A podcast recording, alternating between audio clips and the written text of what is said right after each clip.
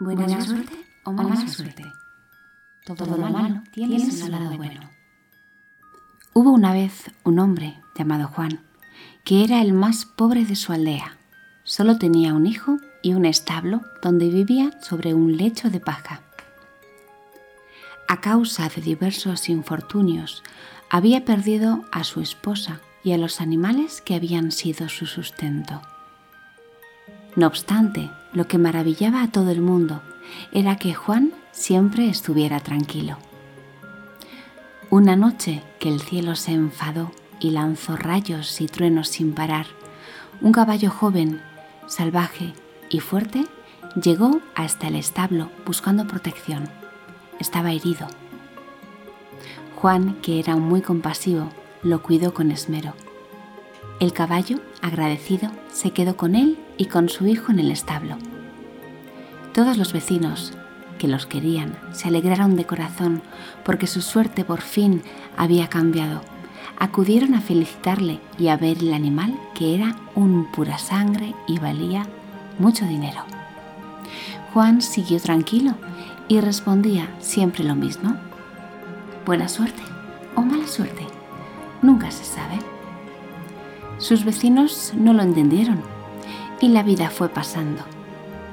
Tras un par de semanas, el caballo, acostumbrado a la libertad, acabó huyendo. Juan se encogió de hombros, entendiendo que el animal añoraba los campos. Todos los vecinos se entristecieron y fueron a ver al desdichado para consolarlo. Él lo recibió a todos con la misma frase. ¿Buena suerte o mala suerte? Nunca se sabe. Algunos empezaron a creer que estaba perdiendo la cabeza. Aquello no tenía sentido. Un mes después, el caballo regresó para asombro de todos. El invierno se acercaba y el animal añoraba a sus amigos humanos, la seguridad del establo y el calor, y traía con él a toda su manada, dos yeguas embarazadas, tres potros jóvenes, cuatro crías y otros dos caballos jóvenes. Nadie se podía creer aquello. ¡Qué milagro! Aquel pobre hombre se había vuelto riquísimo.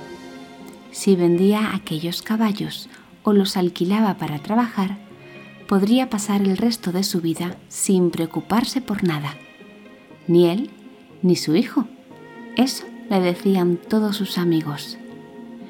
Él le sonreía. ¿Buena suerte o mala suerte? Nunca se sabe. Después de aquello, no quedó un solo vecino que no estuviera convencido de que él estaba chiflado. Debe ser por tantas penas, opinaban unos. Demasiados cambios, opinaban otros. Él no decía nada. Al día siguiente, mientras su hijo limpiaba la herida de uno de los caballos salvajes este se asustó y, sin querer, le dio varias coces. Era joven y no controlaba su miedo.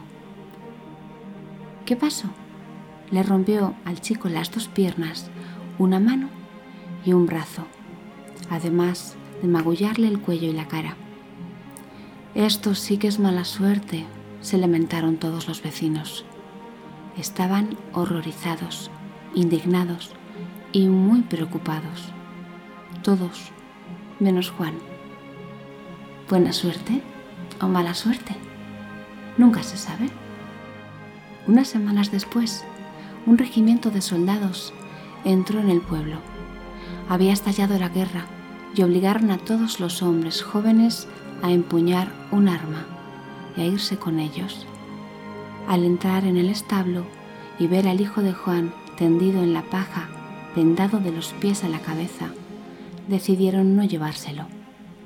Aparte del chico, solo las mujeres, los niños pequeños y los ancianos se quedaron en el pueblo y fueron al establo de Juan para quejarse de su mala suerte al perder a sus padres, hijos y maridos.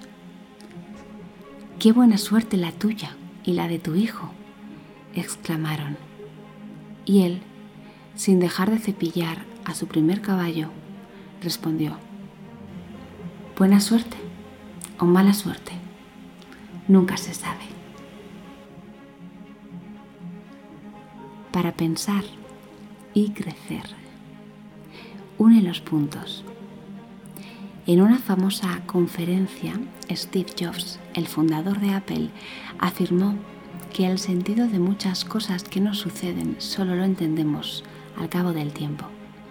Sucede como en estos pasatiempos en los que hemos de unir los puntos siguiendo los numeritos para ver el dibujo final. Como en el cuento de Juan hay aparentes desgracias que llevan regalos ocultos. Veamos algunos ejemplos. Frida Kahlo, la pintora más famosa del siglo XX, descubrió su pasión tras sufrir un accidente y estar largo tiempo en la cama. El invento del POSIT surgió de una partida de pegamento defectuoso al que alguien encontró otro uso. Los padres de Jeff Bezos, el fundador de Amazon, se escandalizaron al ver que, de bebé, luchaba por desmontar su propia cuna esta afición a las construcciones le llevaría a montar la tienda más grande del mundo. Lo que a veces nos parece un revés puede devenir con el paso del tiempo una bendición. Y cuántas veces situaciones que hemos juzgado favorables en un principio se han convertido en un gran quebradero de cabeza un tiempo después. Poco importa a veces lo que nos parezcan las situaciones en el momento. Lo aconsejable es tener perspectiva para leer la vida a largo plazo.